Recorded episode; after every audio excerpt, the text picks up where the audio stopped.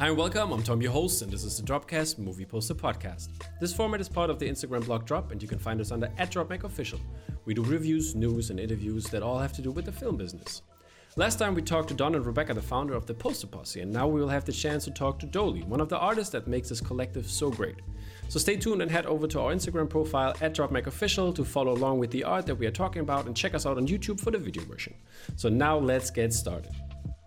So last time uh, I had the chance to talk to uh, Don, the godfather of the poster posse, and as I uh, had in my second episode, I had Eileen, uh, also known as SG Posters, on, and now I have finally the chance to have one of the very accomplished members on the line.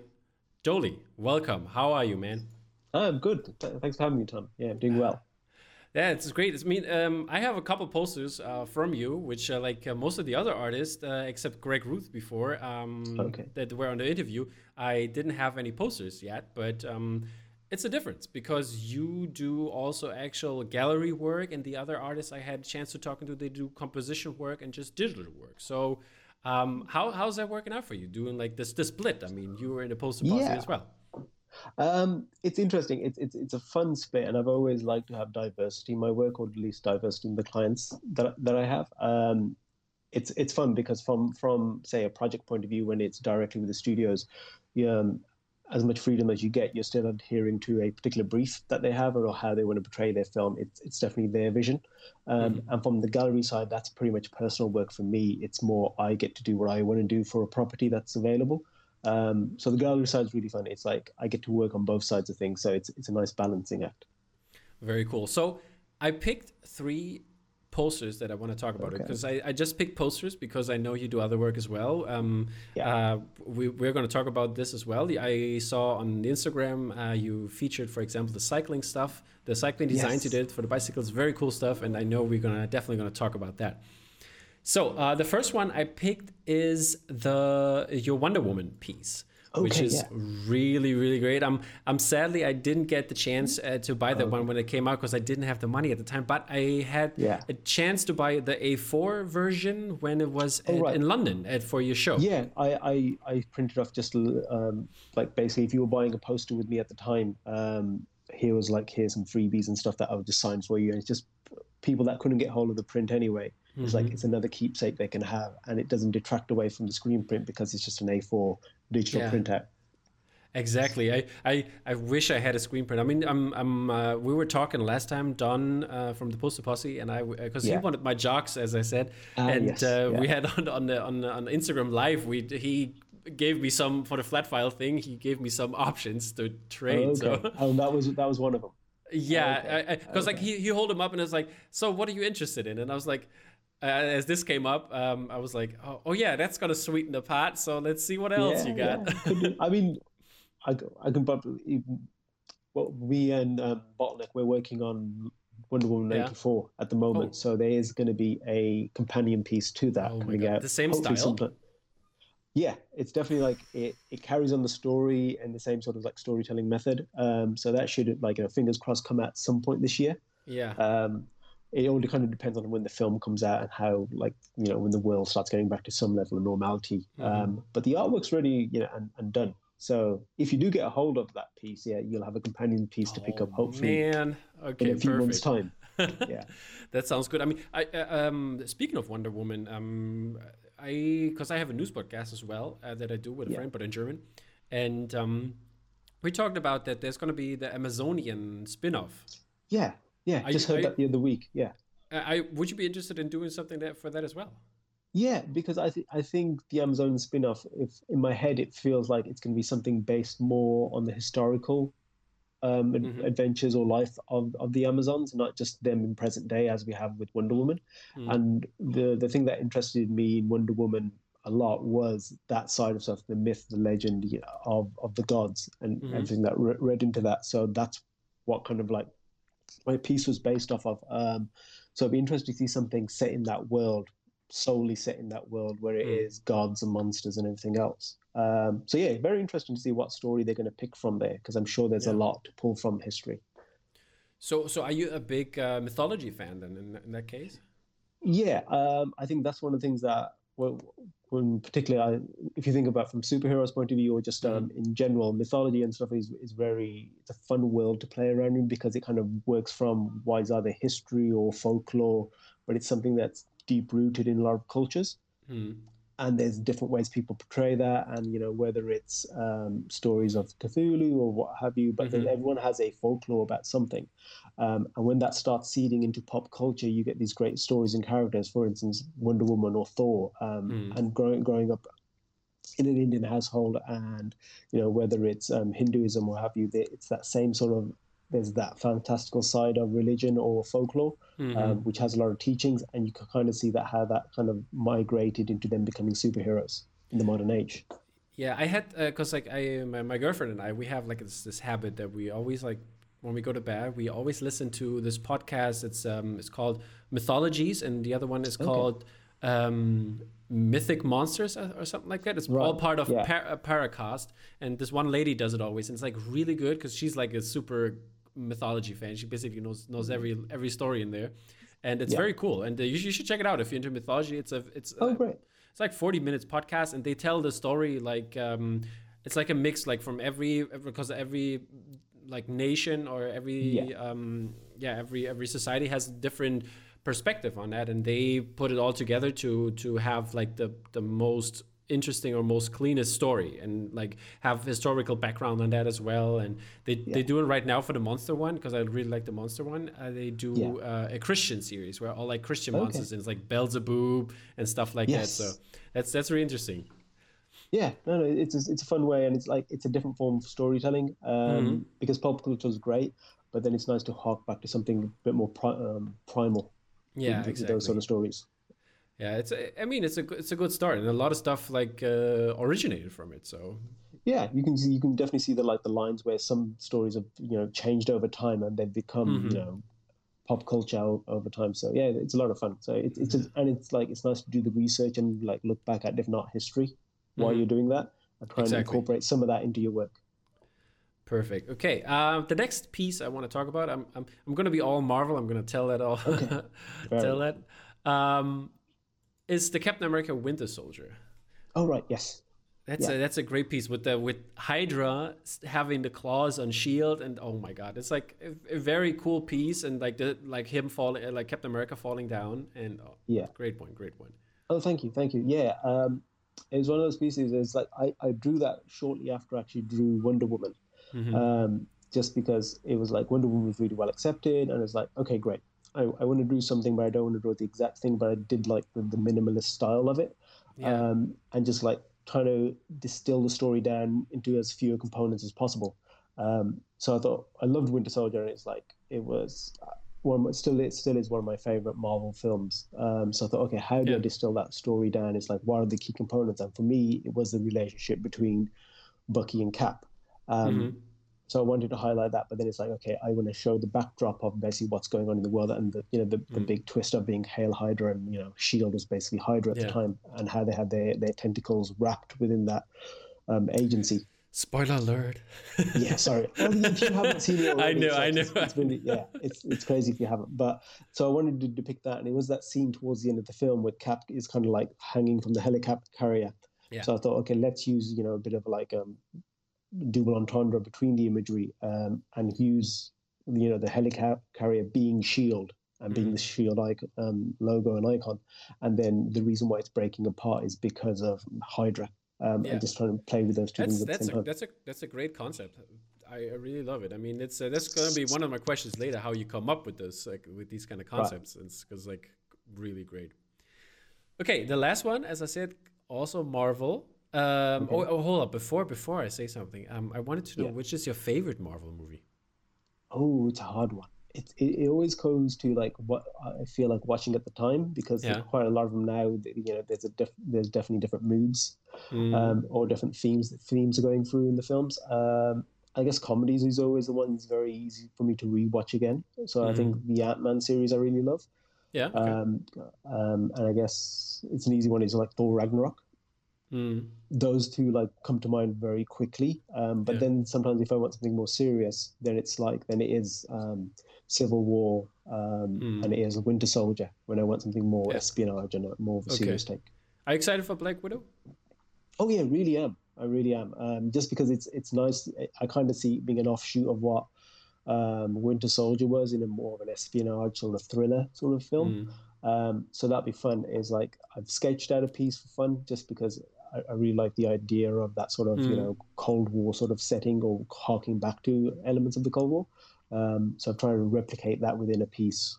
So there's a sketch on my desk somewhere, which at some point I'll I'll get going on. Okay, sounds good. Okay, uh, I mean, one of my favorite ones is uh, Guardians of the Galaxy, and that's why I put the poster up as well. So, uh, wow. how, how, did you come up with that great idea? That's oh my god, with the with the cable. Yeah. Come on, man. yeah, um, it's a funny one. Um, I mean, at the time, I was still I wasn't freelancing. I was working in my day job, which was design. Um, mm-hmm and it was we were doing a drop for the poster posse. It was like, hey, let's do a tri- tribute drop to mm-hmm. Guardians of the Galaxy. So I was like, okay, great. So I was on my lunch break, and it was like, okay, what do I want to draw? And then knowing that you know everything that I had seen out there already, and all the, the official poster and everything else featured mm-hmm. all the characters. Um, and this is going back a few years, and I was like, my my my skills in in drawing people and drawing in general wasn't to the level that it is today. So I used to shy away from drawing people because I thought that's the easy thing to do. Mm-hmm. It's the hard thing to do, but it's also the easy thing to do. It's like, here, just let's throw characters on a page and that tells somewhat of a story, you know, people in hero poses. So I, I set myself the brief of not drawing any characters. Mm-hmm. Um, but then I, I did just watch through the trailer and like a couple of like synopses of the film. And I just, just found that connection between the music and Star Lord's yeah. character really strong. Um, so I thought that's where I want to be as the crux of my piece. I thought that mm-hmm and just like in my head, I was like envisioning what the film would be. You know, this is while just a few of the trailers just come out, so we didn't have anything solid. It's the first time we've had the Guardians mm. on screen anyway. But I thought that's a very strong relationship that I wanted to portray on on a page as a poster. And it's like then it was like going back to um, my graphic design background and thinking, okay, how do I graphically put that together? In the simplest terms possible. I always mm. try and keep my, my work as simple as possible because there's like you can have loads of fireworks on there, but if if the key elements aren't telling the story I want them to, you know, the, the beauty of the piece is kind of lost. Mm. So it kind of came from that, and it's like a few months ago I was cleaning out one of my desk drawers and I found the original post-it note that I, mm. I'd sketched the piece on during my okay. lunch break, and then then that evening went home and started on the piece. So I still have that, which is really nice nice to see. So I'll, I'll frame that at one point. Uh, but it is basically. I was just about to say doodle. you should you should frame that, yeah. yeah, it's just a very loose doodle, which is basically like, and there's three variations of it because I was mm. like picking out do I extend the cable and start drawing more characters, or shall I try and draw his whole silhouette? Mm. Um, but I just like combining it all in like the head and everything else just worked yeah. perfectly on the sketch. So I thought, okay, that that yeah, works for me. That's that's perfect. How how did how did you do it? Did you did you basically? I mean, it's just one line. Did you had like a like a reference that you went along for the line, or how did you do that? No, so it was like. Um, I mean, the first part was just researching and getting different images of the headphones itself because there are a particular mm. set of headphones that he's wearing. So I got as many photos of that as possible. So I sketched out the main part of the headphone just in blue pencil, um, mm. where it would situate, and then it was just you trying to do one line mm-hmm as a flow because I didn't want to be like line, line, line and make yeah, it jagged. Yeah. Um, so I tried to, I drew it a few times and I just drew it in one, one, one go without taking my pen off the paper. And once I had that as my pencil line, I did the same again with with a brush tool and tried yeah. to do it in one go as smoothly as possible. So it looked like a wire because a wire wire is going to be as smooth as possible as a shape. And that was it really. And then it just goes through into, into the detail of piece of adding shade and light Mm. And those very cool, Very cool stuff. Okay, yeah, it's just it's just a simple piece, but it's it's the I guess it's the idea that shines behind it. Yeah, I mean it's yeah it's it's uh like simple, brilliant, good stuff. Thank just you. playing good stuff. Okay, um, so this uh, was a little something that I really liked about you. So I want to know a little bit more about Dolly itself. Um, do you talk about your name, your real name, or uh, I mean, is no, your name? How's? Like my, not that I have a problem with real, but I've gone by Dolly since high school. Um, okay. And it's a lot easier than pronouncing my first name. But it is, it is Dolly is, is derived from my last name. My last name is Dole. Um, yeah. So it is the family name. It's just a Y ah, okay. at the end of it.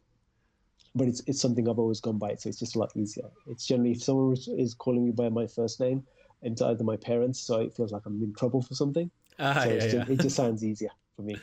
Okay, I, I see how it is. And how how did it all start? I mean, this this uh, journey to um, become a poster alternative poster specialist. Ah, special. Yeah. Um, it's a funny thing. So I I studied graphic design at university, and I majored in multimedia mm-hmm. um, last year. Um, so most of my career, I would say, that's how many years. That's probably about 16 years of my career has, uh, has been in the web industry. So mm-hmm. whether it's working on websites, apps, or like user experience design. Mm-hmm. But over, it's now probably going back about eight years or so. Mm-hmm. Um, very happy in my day job and doing well in, my, in, in that career. Um, I wanted to do something outside of that, which was just for me. And I mm-hmm. hadn't drawn since I was a kid. I used to draw a lot as a child during um, high school and that period. But then when I came into like further education, it was something I pursued um, as much as I went more toward the design side of things. Um, so I wanted to just pick that back up again because it was just something that was purely for me and it was a joy to do. And it was like the world was changing, and it's like with digital illustration, digital arts, it's like this is just a new skill I could learn. Mm-hmm. and it could add to my work as well. Um, so I bought a very, very cheap. Um, it was a Wacom bamboo tablet, which cost mm-hmm. about fifty pounds or thirty, about 40, 30 to fifty pounds at the time. Mm-hmm. So I bought that. Um, and but was it how? sorry, how, how long ago was it, Bud? I'm I'm thinking it's going to be probably around eight years, eight to nine years, okay, roughly. Okay. How, I'd say probably eight. Yeah. how's the difference then? I mean, uh, like having that and having the tablet you have now. yeah, I've got the like I've got the Cintiq now, but I've, I've upgraded over the years. But it's taken me a lot of time to upgrade, just because I once you get used to a particular okay. drawing method, it's very easy. But like I had my main my main Wacom bamboo tablet um, which is very inexpensive. Like anyone can buy it from a high school student because um, mm. I think they retail for about you know between thirty and fifty pounds. Mm. Um, but a lot of like the first work that I did, that that Guardians piece, for instance, was done done on that tablet. Mm-hmm. And it's just it's just a solid tablet, so I used to look at the, um, look at the screen while I'm drawing here. So it's a very mm-hmm. different way of drawing. Um, and now the Cintiq is I have this big screen on my desk and I, am drawing one for one, which is just mm-hmm. a lot more natural. It's hard going back, but it's very easy going forward. Um, but yeah, I bought that at the time just thinking, okay, it's something to learn and it's not going to cost me anything. And it was the process of one, learning to draw again and learning to draw digitally. Um, mm-hmm. Um, because it, it wasn't something that I was doing actively before that. So it's like, it's one of those things, if you, if there's a muscle you're not using, it kind of wastes away.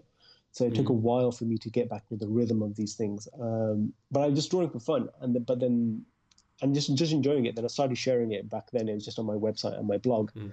Um, Instagram, I think I started doing it on Instagram. Instagram just slightly came into you know mm. fruition then.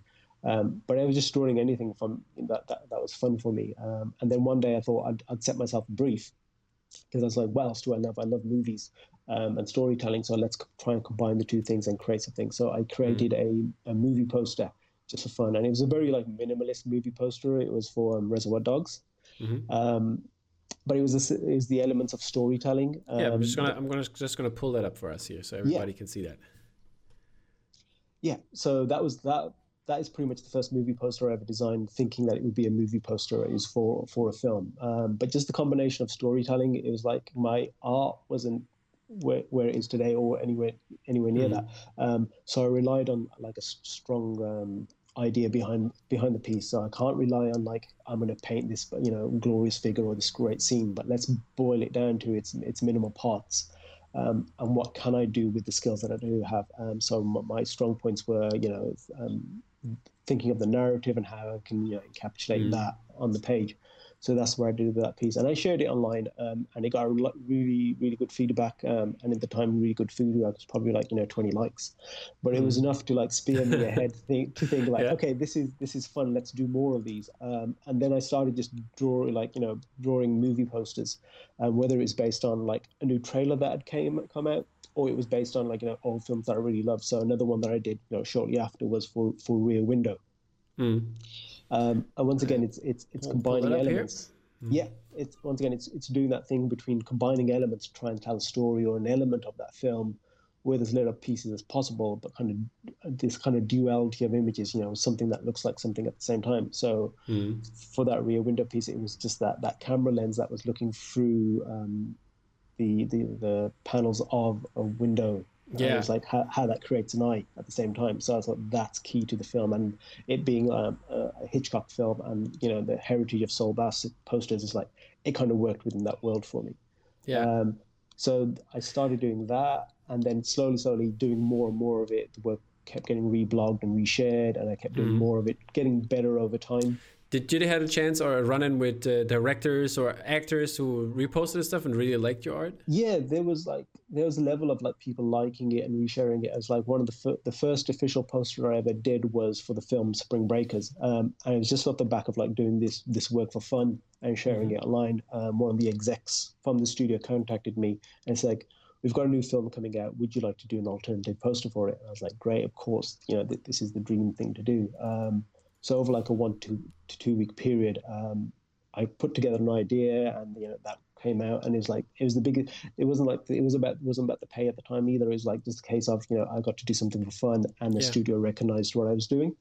Um, so that like the following weeks later, it was on IMDb, and they had like they put my name to the piece when they announced it. Oh, that's so cool. it was like it was a great thing, and even around the office, like, hey, look, look at this, and it's like, why are you here doing this when you can do things like that? It's like yeah. I like both sides of it. I like working like different muscles of the brain. Mm-hmm. It's like the artistic side to to the more um, the design side, which was um, in that sense, it was like user experience. So it's nice having playing that balancing act and like mm-hmm. doing different things. It keeps it keeps life fresh. Okay. Um, and, um, how, how is this? Uh, was it when you were in, in, in high school? Uh, was it uh, this? Did you had like a always like a like a um, did you were you drawn to art or how how how was that? I mean, or were you just a regular kid and after high school you figured out you want to do this stuff? No, I um well I, I was drawing from a very young age. Um, I was drawing probably from you know the first time I could probably hold a pen and pencil and it just like drawing was was very much part of who I was. Um, mm-hmm. It was like he's he's the quiet kid, he's the shy kid that's always drawing. Um, but then the teachers were all be pinning my work on the walls. Was like, oh great, you know, you've done that. Or other other students would like these are when you know even my first school days like they'd ask me to draw their pieces for them. Mm-hmm. Because they like what I did, and I didn't think anything of it. Just like I, like, I enjoy drawing, so that was fine. Um, and then even in high school, um, art class said art class was my favorite class, and the different design and like design and realization classes they were always my favorites because it was like I knew I had that creative leaning in what I did, mm. um, and even that kind of harks back to um, when I was a kid. I I learned to read a lot later than I guess a lot of kids did. Um, so when I used to open up a book, it wasn't that I was, wasn't looking at the words, I was looking at the pictures and trying yeah. to tell my own story because I wasn't pushing myself to read like other kids would. Um, so definitely like that language of, of imagery was very strong in, in my upbringing. So, but at high school, I did art through my first few years, but I never picked it as a subject. Mm-hmm. Um, my parents had a very practical um, mindset. So there's like take, pick subjects that you can do something with, and art was something that was not necessarily practical or they could see a career in it. Mm. So I never picked art as any of my majors. Um, so that was one of the things I didn't pick it back up until later in life the artistic side of things. Mm. I, I picked design subjects and things like that, which involved drawing, but not in the same extent. It was more technical than okay. anything else. And so, um, were you into like graffiti or stuff like that? Because like when I was in when I was in high school, when they like uh, was uh, there was like or like around 95, 96 and so on around that time like all like the, the the kids who were interested in art they started like doing graffiti were you were you always also a kid like that or um, I draw on things. I was like, if I look back into like, if I looked at my notebooks, whether it was an English book or a maths book, if you look at the, like the border of my, of of any of my books, there's always doodles of something going yeah. on, um, or in the back of the book, or you know, in the, the front covers and stuff. I was always drawing something, whether it was superheroes or just different shapes and stuff. But just I enjoyed the process of creating something.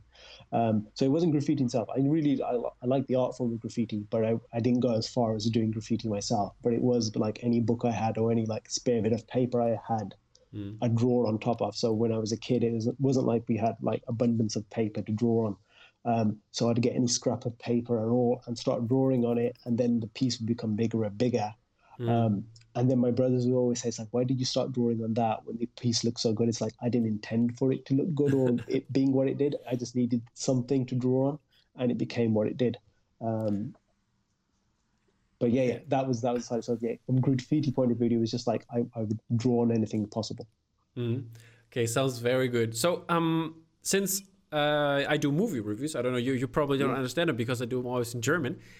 Yes. on, on my channel, but um, at least you can see the score. Uh, Yeah. But but I wanted to know what was the um, last movie that you saw. Like, I mean, since the cinemas are closed, but Yeah. I count I count home cinema as well. Yeah, no, no, that, that, that totally counts. Um, I think the most recent one was I Am Mother, um, which is on Netflix.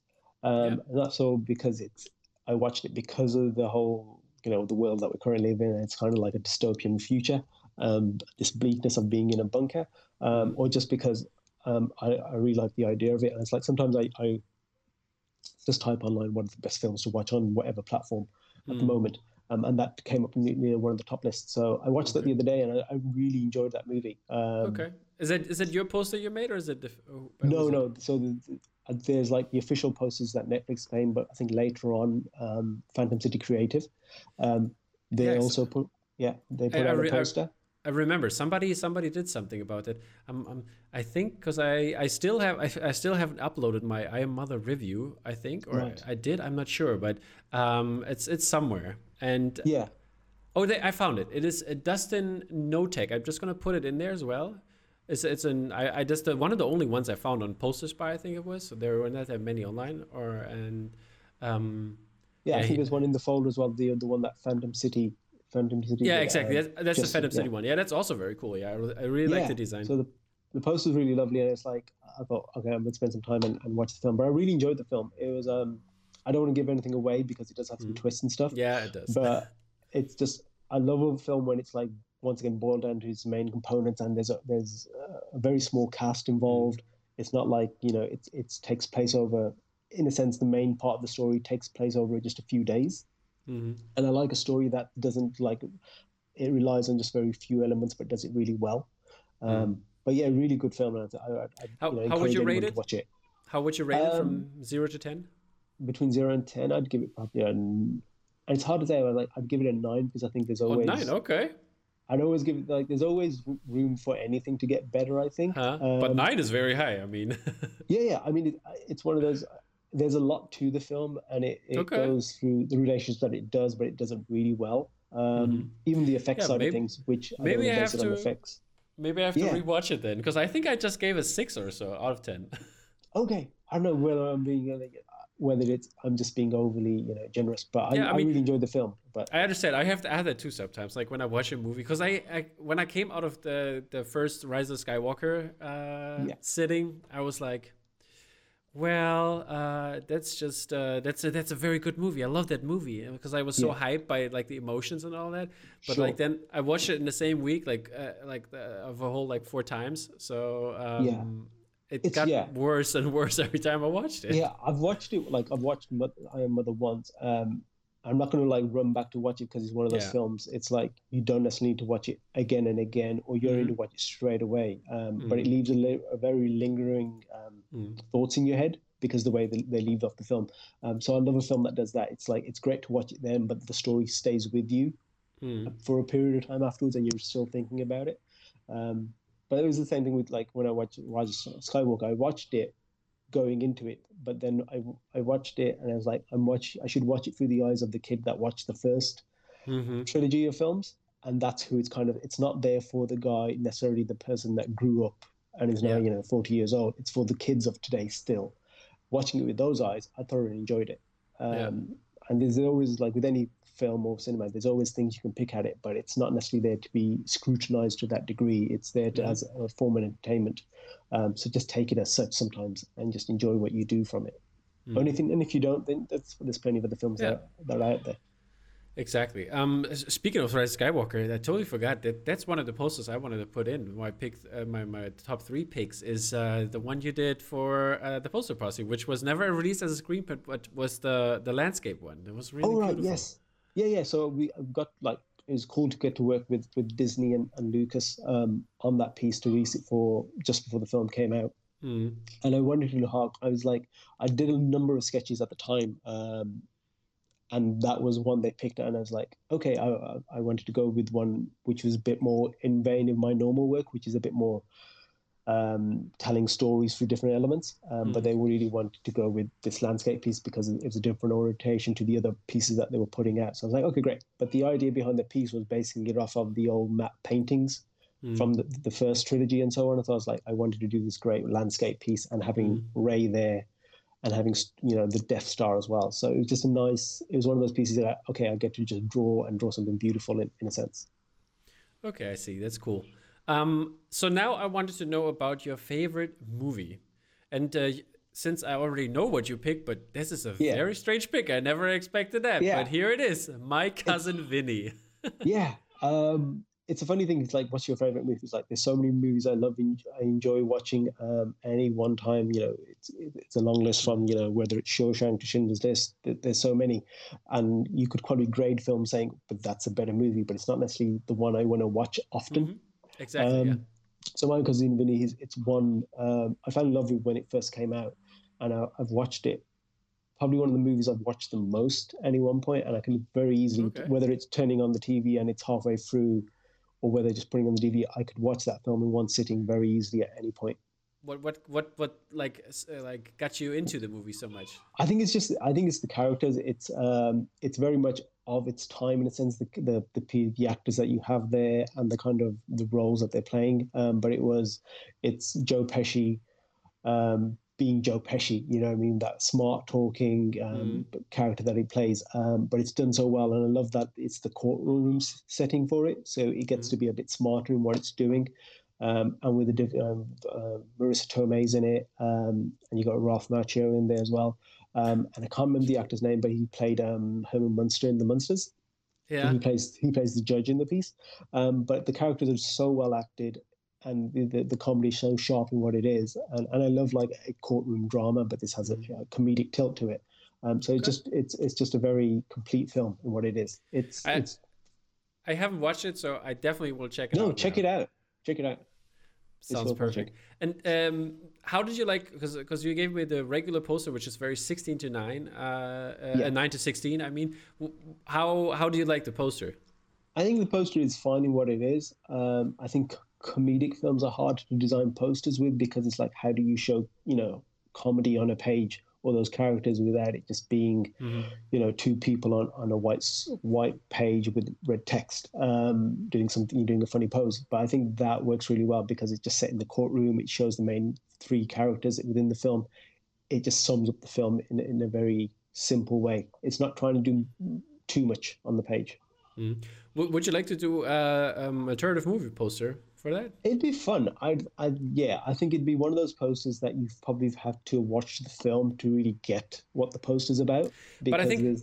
I think that's that's a that's an interesting point. I mean, um, because that's what a lot of alternative movie posters are for me. That you have uh, because uh, because so, most of the times they don't come out for the regular release and yes. they come out yeah. after and that's like for example with the with the Jock trilogy behind me i mean yeah it has like those certain moments in the trilogy that are very important for the film and like the character and it's like yeah i really enjoyed that and I, that, that's why i would love also if i seen the movie and i will uh, hopefully yeah. and one day you're going to do a tribute poster and then yeah no i think that. there's there's definitely like fun elements to do that, and it's like there's there's something fun about drawing something that people know and people have mm. watched, like you said with the Jock trilogy. If if those were the posters that they were trying to sell the film with when in the original theatrical release, it's not necessarily the right things to sell a film with. Mm-hmm. But once you watch them, they're, they're very poignant to you afterwards. So they're exactly. great to do art of. Um, and they speak to you a lot more than just what is like, hey, these are the fireworks of the film. Let's try and sell mm. it based on that. So yeah, at some point it'd be fun to at least like doodle an idea. I think. Mm. Um, so yeah, it might happen. It might happen. Okay. Um, speaking of posters, what are your favorite posters right now? Is it like some of the like that came out lately? Is is there, is there um, anything? Yeah, um, couple come like straight to mind. Um, it was Lyndon Willoughby's mm-hmm. series, Nintendo series that he did yeah. for Bottleneck. That's this is such a great such such great pieces. I'm, I'm just gonna put them up. I'm just while you're talking, yeah. I'm just put them up. yeah, yeah, no, go for it. Um, it was great because I, I got to sort of see the pieces um, as Lyndon was producing them. We're, we're part of the, this like illustration group, so people can like bounce ideas off each other and talk to each other while we create mm. pieces. But I got to see him as he was producing them, and it was great to see him then released as a whole once he had done the complete set. But they mm. they like they trip on the same like the same sort of things that I do with some of my work is like you know having multiple elements layered on top of each other to tell a story, and I think it does it so so well. And mm. the and the, the, use of colors and everything else, and even just the, the stroke work that he's done is perfect for and, for the subject matter. Is it? Uh, do you have any like? Do, do you play console games or? Oh yeah, I mean, you probably can't see it from from this angle, um, yeah. but I've I've got all the current consoles, and I've I've been a big gamer for for years. Okay. Um, well, so what do you play? Um, game wise, um, let's see. I'm currently because you know we're coming up to the next gen coming out, so I'm trying to finish off my back catalog. Um, so currently, what's currently still playing on on both of my consoles is I recently just finished the last Halo game because it it's been sitting on my mm. my my desk for ages. So I've got a lot, lot big pile. So I've just mm. finished that. I've just finished Horizon Zero Dawn. Mm. Um, I'm still playing Division Two, like on on a weekly basis. Um, oh, I used to play the first one a lot. Yeah, I would. Yeah, I, I never got to the second one. yeah, it was something I really enjoyed the game, and it's like before that I was playing Destiny a lot, um, and mm. I just wanted something that was different from Destiny in the sense more of a real world setting. Mm. Um, so I was playing that, and then I'm I'm going back and I'm playing Zelda um, on the Switch because I started playing it, but then I dropped off just because work and time and not having enough mm. of it. But then I, I, need to go back and finish that. So that's currently that's, that's on my to do list when mm. I have time. Did, did you start out with the like the old school ones, like with the SNES and NES and stuff? Um, no, not necessarily. Um, I think the first like computer thing that we had is like me and my brothers. We kind of like uh, asked my parents to buy a computer, and it was like an Amstrad, mm. if anyone knew it. Um, Amstrad 464 CP. Yeah, um, mm-hmm. it's a very old system, and it had like a, a tape cartridge mm-hmm. that you'd play. But that was the first like thing that we could actually play games from. Before that, it was probably my at my uncle's mm-hmm. house, which was the old Atari consoles where you were playing Pong and yeah. things like that. But the first console that I physically bought myself, which this was at around just after high school and, and around college, I think it was it was the, the first PlayStation. Mm-hmm. So that was the first console in the sense I owned. We I'd played at other people's homes, whether it was the Sega or, or yeah, yeah, yeah. the Nintendo, but the PlayStation was the first console I bought myself. And since then, I've bought pretty much every console that's okay. come out. Uh, yeah, this, I mean, uh, I, I always had this when I was uh, when I was younger. My my dad was always like, um, "Yeah, you can choose either it's a computer or it's a console. I couldn't have yeah. both." And it's like, and I was like, always went for the computer, and that's like, I don't know. So I yeah, never had yeah. I never had a console, but I played with console like at friends' house, as you said, and um, yeah, it was um, the same um, thing. And yeah, with the uh, um, no, I forgot. I forgot which one. Which one was it? No, which one would I want to talk about? No, I forgot. But well, it, it was yeah, playing yeah. console. It was um, always um, good times at other people's houses, but I enjoyed also the the computer a lot because um, yeah. I could do a lot of stuff. Did uh, yeah now now now now now I remember what I want to say. Yeah. Animal Crossing. Yes. How how are you on that? I haven't picked it up. I mean, I've I'm like, really. I've, I've been very tempted to, but I haven't. Yeah, I'm really excited about this one. This was one of the reasons why I would buy a Switch right now, and, and yeah. Mario Kart, of course. But yeah. um, um, because I, I, I talked uh, on, on, on, a news podcast, I saw two different things they did there. There was one uh, thing is called Animal Talking. They made like a yes. little house and they made a talk show out of it. They have like a talk show that comes out every yeah. week and they, they actually yeah, film it in that format. Yeah, yeah, yeah. Um, yeah, I actually, because I, as well as like movies and everything, I'll keep up to date with like um, um, the gaming media and everything else. I, yeah. I watch like, a few podcasts, whether it's from the kind of funny guys and Gary Whitta mm-hmm. features on that, and he's got that new talk show um, that's basically based in that world. Um, yeah. So I'm looking forward to watching that. But it's nice that people, because you know the current circumstances that we're in, you mm. can't film in the normal sense. So you know these sort of podcasts or over yeah. Skype is the way people are working. So it's nice to actually kind of like create this studio set, mm. have the same voices and the same people, but you know they're they're their it's their characters, their their amiibos and everything else. That exactly, are, and just like with um, they also did now. I think it's with Evil Imp. He's a YouTuber or something like that. But okay. he did he did like a horror movie out of Animal Crossing. Okay, great. And it's really good. It's really great. You should check it out. It's like I think oh, you would like that. They they did also like a like a little press junket behind the scenes uh, oh, thing. Great. It was like so cute. I really really loved it. But it's, a, it's a really fun way of doing it. Like you, you take something and you and you create your own stories with it. I mean, they they did that very early with the um, with Halo and um, mm-hmm. Red versus Blue and Rooster Teeth. and that was mm. like it's a really funny series that's based on basically in in game engine of yeah the first Halo games, and they've taken it all the way pretty much to I think the most recent ones, mm. it's really well written, and it's like just taking something because you can't afford to do it yourself in a sense, create CGI, but take the basis of yeah. something and make it's it something new. I always got remembered of that, like, because uh, I uh, used to have like a role playing background, I, but I didn't start with World of Warcraft. My first role playing game was um, Lord of the Rings Online. So I played okay, a lot of Lord of the Rings. I had my own like little uh, character, and I, I, I participated in role play a lot, and uh, especially when uh, the Old Republic came out. I did a hmm. lot of role play on there, like the online game, for a couple of years, and I was like always in a cantina, and I was I was I was always yeah. playing like a bounty hunter, and I was like always looking for trouble in a cantina, like so starting starting something. it's yeah, like really yeah. fun to do that, but yeah. So role plays, I mean, there's there's a lot of there's a lot of cool things in this online games where you can do have like narrative and storytelling and live it out with like with characters you could never like come up with on a like on a budget, you know. No, no, it's it's great fun. It's a great escape from in in the from the real world. And sometimes it's like mm-hmm. you need that outlet just to to to blow off some steam.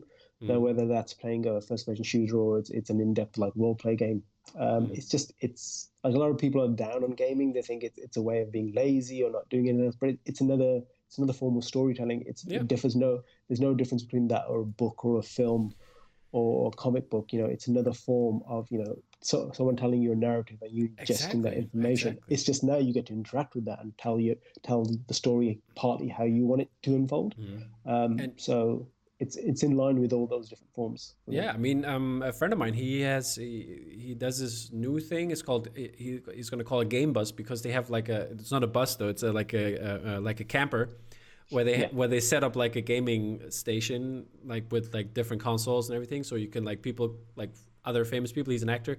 Other people come in and they game together and stuff like that, yeah. and just hang out. And um, and we wanted to because I'm going uh, I'm going to do in the next couple of weeks. There's going to be a, um, a podcast where I like interview like once a week. There's going to be like a somebody that comes in. It's going to be live on Instagram, and then Oh, great. I wanted to, to interview him about uh, storytelling in gaming. And, like, for example, like Death uh, Stranding or Last of Us and Uncharted, all those have great yes. storylines. And it's like yeah. even cinematic. De- Death Stranding, like the first 30 minutes of Death Stranding is like like 20 minutes of, uh, of like yeah. a cinematic uh, movie.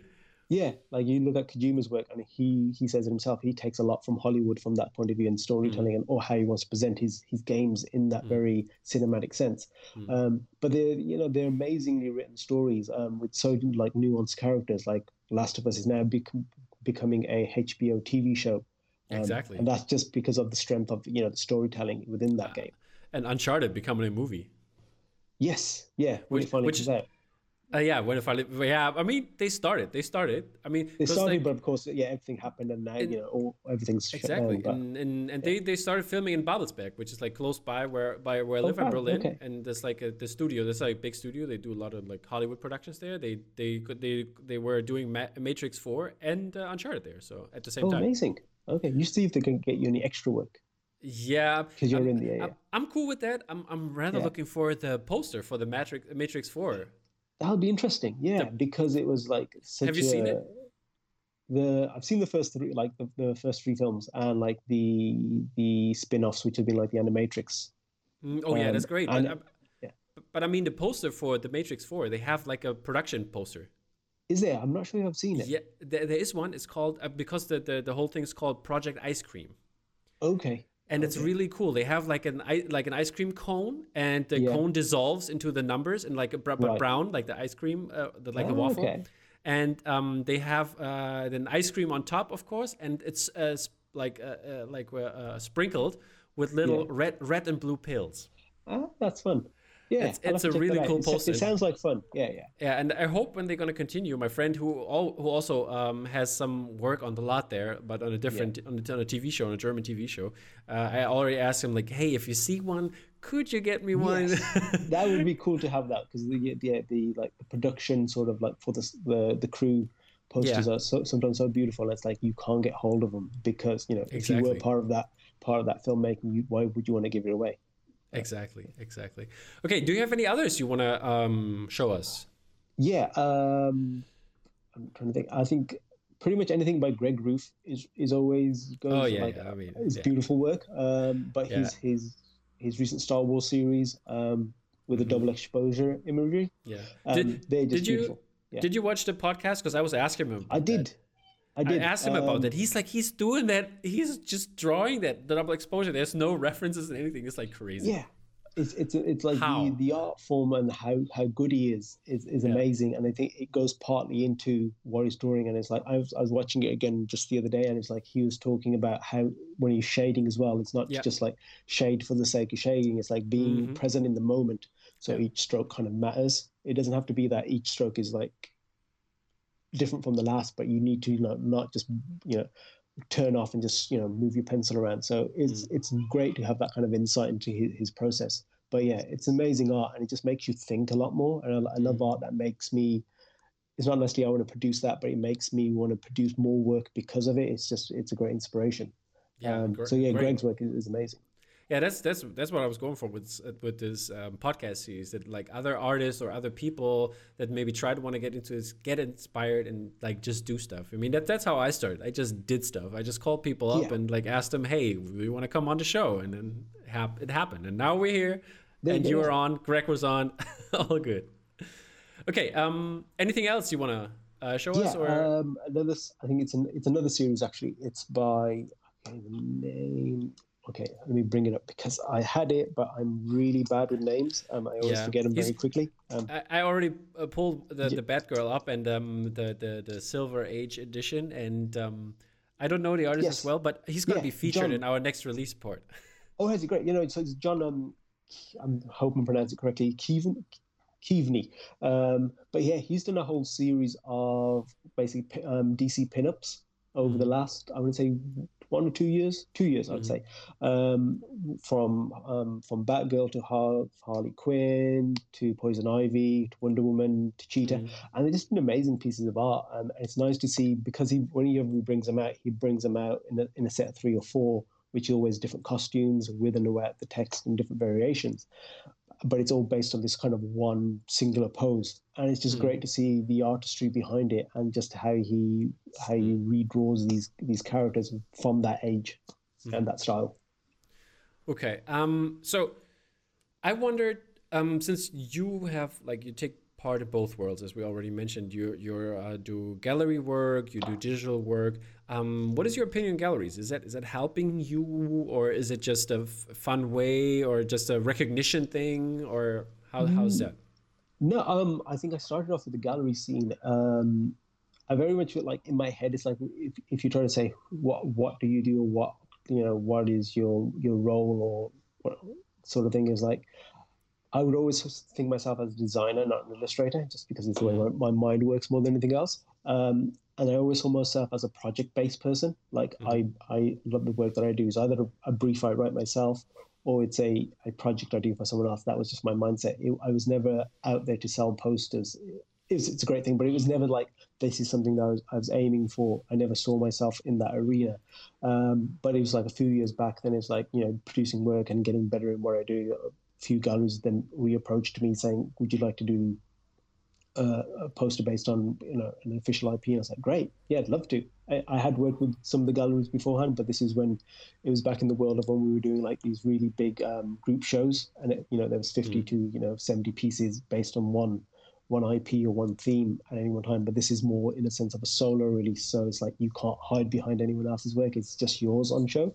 Um, so it was bottleneck at the time, and it's like they they they, they took a chance with with me and you know backed me from that point of view. So I'm, I'm always like thankful for them to do that. So, um, but it's allowed me to like produce more work over the years and tell the stories how I want to tell. Um, and produce the, the kind of pieces I want to do. That I very much call my gallery work my personal work. Um, So it's allowed me to do that. So it's a great thing. It's like you know, if you're fans of these these properties as as a consumer, it's like you get to buy a piece of them, and it's officially licensed. So you know, it's not just some producing them, and you know, which is fine in, in in the world that it is. You know, art. You know, there's no limitations of what you can produce, but in a sense, you, you're getting something that's officially licensed and li- it's limited edition. It's a great little thing for people to own at the same time. Yeah. Um, speaking of um, like for other people to collect, I, I do you collect yourself, or do you just trade off with other artists your art? Um, I don't actually have a lot of pieces myself of an artist, not because I don't love it. It's mm. just that I always thought if I'm buying a piece of art, it deserves to be on the wall rather than locked away mm-hmm. in a in a flat file or a folder. So, and because I don't actually have like you know wall space being what it is, it's like there's only so many pieces of art. So I love so much work, but I only probably own a handful of pieces. Mm-hmm. Um, so I, I, can name them because there's so, there's so few pieces of other okay. artists that I own. So I own um, Gabz's Prometheus. Yeah, let me. I'm, I'm uh, gonna pull that up for the people yeah, yeah, to see. Why, why, why did you? Let, us talk about why did you? Why did you grab that? What, what was so what, Intrig- what was yeah, intriguing so about I, it? I got to see like I saw the piece when it came out, so I got to see online like everyone else did. But then I got to see it in person when I was mm. in New York a couple of years back. Okay and it was the detail of the work of it. I loved it anyway, but I loved it even more when I got to see it up close and just the mm. artistry mm. involved in it. Um, and I loved, I think it's the variant edition, which is just the black and white edition. Um, I, I love it because it's pared down from from the blue as well. Um, and it was just like it was like the level of detail that he's gone into it, but it's just a very beautiful piece. So I was like, I, I was cheeky enough to and, and get a piece from Grey Matter at the time. Mm. so that was the one piece I really loved. Um, so I owned that one which which is a really beautiful piece. So that one is actually I've, I've got it.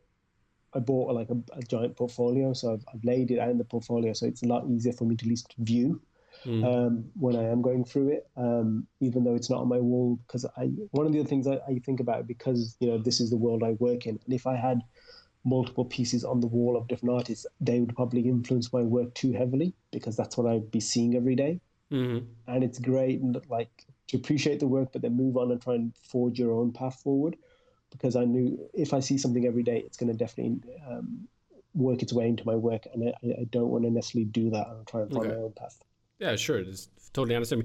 Because um, like when I talked to Eileen, for example, she said that. Yeah. Um, that she or, or or she told me that mostly a lot of artists don't want to or wouldn't want to watch this kind of podcast format because uh, they don't want to be influenced by others and it's like yeah, it's it's interesting the way, and I totally understand this. I think there's influence, but I think there's influence where it's like you you take too much from one source. There's mm-hmm. like I think you can't help but being influenced by something. You know, everything that we draw is because you've seen it somewhere else. You like if you said to someone, "Can you draw me a tiger?" but you've never seen a tiger in your life, how could you draw that thing? Mm-hmm. So you, whether you call that inspiration or you know you or reference, it's taken from something mm-hmm. that you digested at some point in your life. Um, so there's influence everywhere, but I think there's it's a point where the influence is becoming too strong from one source, mm. and then you can see the direct ties between that and someone else's work, especially if it's the work of someone still contemporary and still in the field. Mm. It's different if you take from an old master and you take something and people are aware of that, but if you're taking from your contemporary, it's like you're always playing catch up with that person mm-hmm. by doing so. So if you are taking influences, take it wide and far and try and take it from outside of whatever your industry is so it's mm. varied as much as possible. Yeah. Um, what other pieces do you have then? Um, I have that one. I have Night, Night of the Living Dead by Sara Deck. Yeah, just pull that uh, up for us. Yeah, so that's another piece. It's another huge piece as well. Um, once again, well, I got to see. Uh, uh, what is huge? Twenty four times thirty six. Yeah, twenty four by thirty six. Mm. Um, so it's really it's a beautiful poster. It's and it's I love it because it harks back to an era of cinema. You know, whether it's like if you take from Hammer Horror or the classic Universal Monsters series, it's mm. that sort of styling which is behind the piece, and I love mm. like the, the, use of negative space with the hands and, and the use of black, mm. um, and just the way that it's it's it's lit. It's one of those posters that for me is like a perfect poster with these yeah, I, as well. I'm I'm still waiting for that. Uh, I'm like always like eyeballing at the, the the mummy piece with Boris Karloff on front. By yes. who is, who is it again?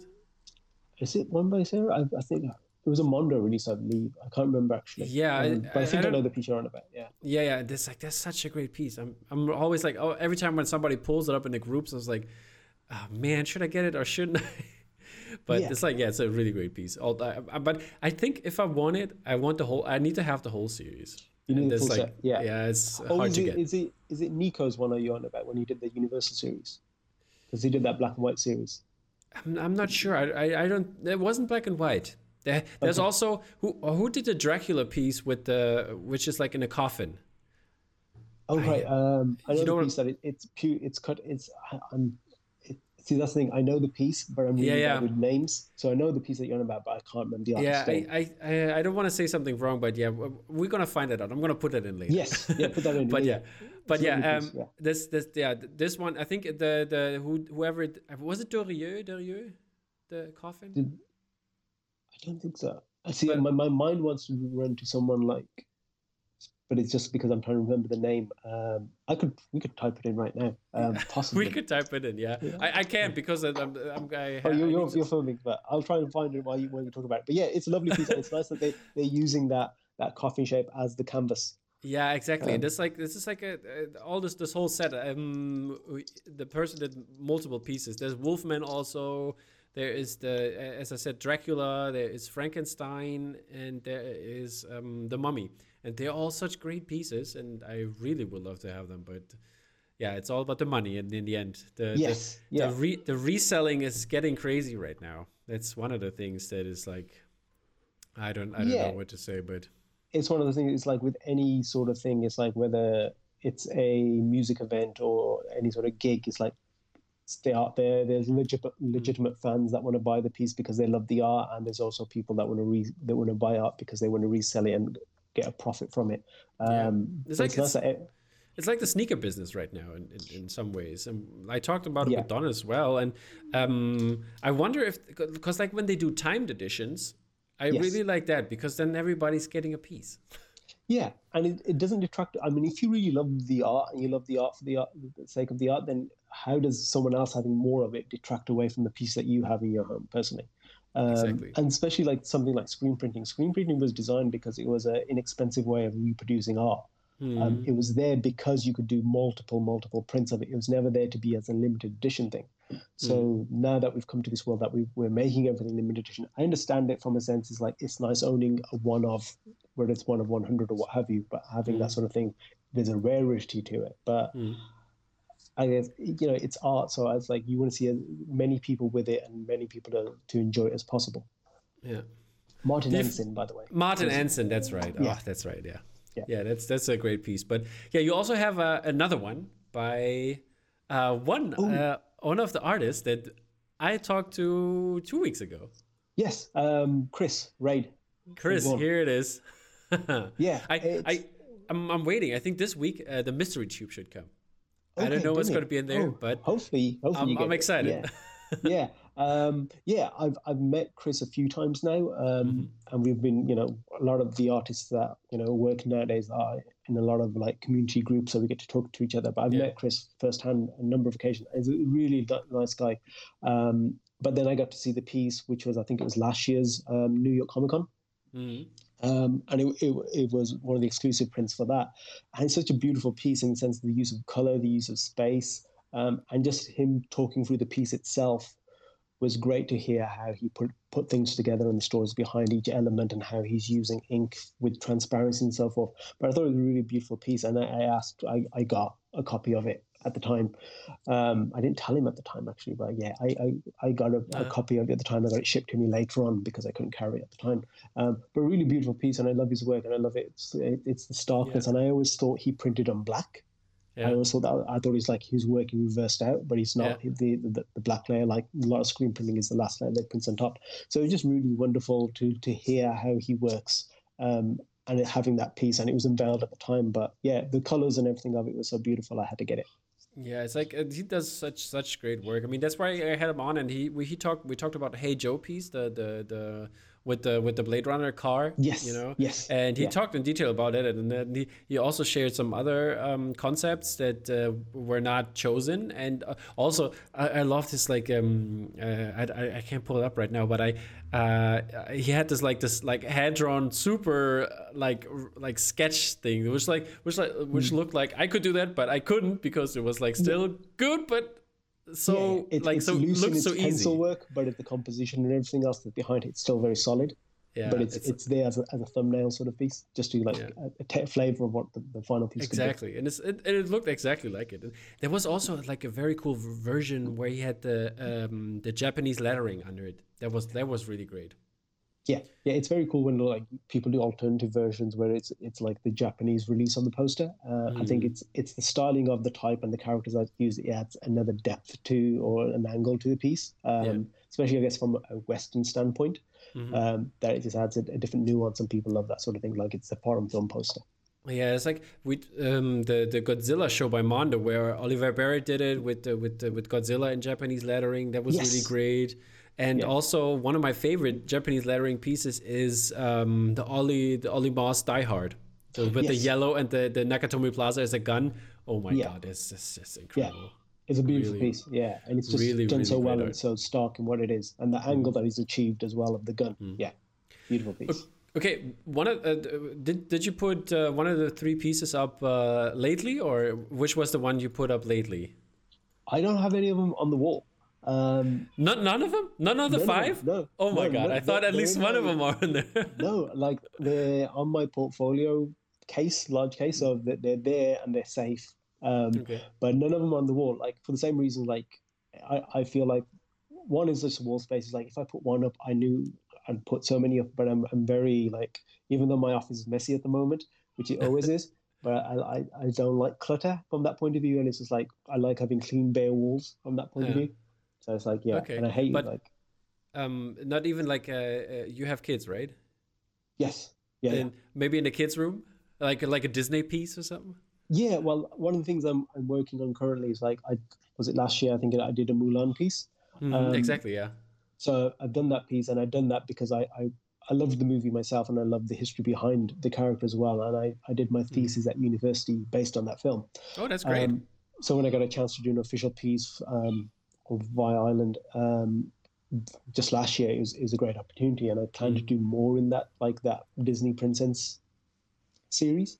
Mm. Um, so the next one I want to play around with, and whether it's licensed or not, but I'm, i just want to do it for the sake of myself. Mm-hmm. It's probably I want to do Frozen, and then I don't want to do Moana as a, mm. as a set of three posters. Yeah, because um, I want I want to have that like a Disney princess thing, but it's like it's a strong role model at the same time. Yeah, it's not a case like they're all three are very strong characters. Um, so I want to portray that, that the positivity of it, and not just like you need a prince to save you yeah. sort of thing. And Merida, uh, Merida as well, Brave. Yes, yeah. There's so many really strong good. characters out there, so mm. it's like it's like it's not like you can just say Disney princesses are there to be reliant yeah. on, a man. No, there's there's diverse stories being told. Yeah, and, and, and don't forget Leia. Oh yeah, of course. Yeah, yeah, yeah. Well, it's like it's Star Wars. It's it's such an evergreen property, so there's always opportunities to like you know dip back in yeah. and try and find a different angle to produce something. Okay. Um, so how does your uh, workspace look like? What what what is um, what do you have it's, up? What is? I mean, we see a little bit in the background, but yeah, you see which, a bit. I think I've sent you some pictures of it. Yeah, um, which one? Which one should I show first? Show, I guess, show the wide angle, which is the desk and everything else. I think that's probably uh, okay, I think that's our whole up. It's, I think it's yeah, it's this one. See, the, yeah, yeah, you can see the bookshelf and you can see my desk. Um, so I took this picture like I took these pictures when I was clearing up the office originally, um, setting up the space because I thought it's never going to look as this clean ever again. Mm-hmm. Um, so I was like, I'll take the, I'll take the pictures now yeah. just because at least I have them.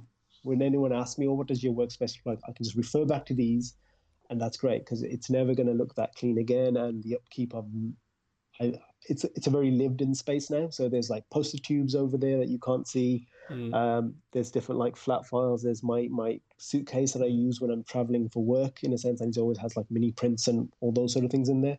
Mm. And there's like the video games over here. Yeah, which what is, is like piles and stuff. What is up with the with the yellow? By the way, why did you choose yellow? Is it your favorite color or something, or how, yeah, how does it come up? So I've got that yellow wall in front of me is what I'm looking at right now. Um, mm-hmm. It's company. It's my like I'd say company color at the same time. Mm-hmm. Um, but it's I don't know. It's just it's like my logo is based off of um, the end of a pencil. So a lot of oh, okay. a lot of times when I'm drawing that that that shape is basically the end of a pencil, um, and it's that round circle that you have within there. Um, mm. So that's what the logo is based on. And then like you know the when you think of a pencil, you think of that yellow color ah, um, okay. of a pencil. So it's kind of derived from that. So it's something I've used ever since then. Since like I came up with the logo in um, 2012. Mm-hmm. Yeah, I remember because it's on my Instagram at the moment, um, and you kind of you can, you can kind of see there's like a breakdown of it, like based on the end of the pencil and the first few ah, okay. sketches that I did and everything else. Um, so that's where the yellow comes from. It's, it's basically based on the pencil. Okay, and uh, um, I mean, uh, all the people can see now the uh, your bookshelf as well with a lot of yes. Funko Pops and other stuff. Did you do you collect this kind of stuff then more than you I, do other art, or is it just for reference?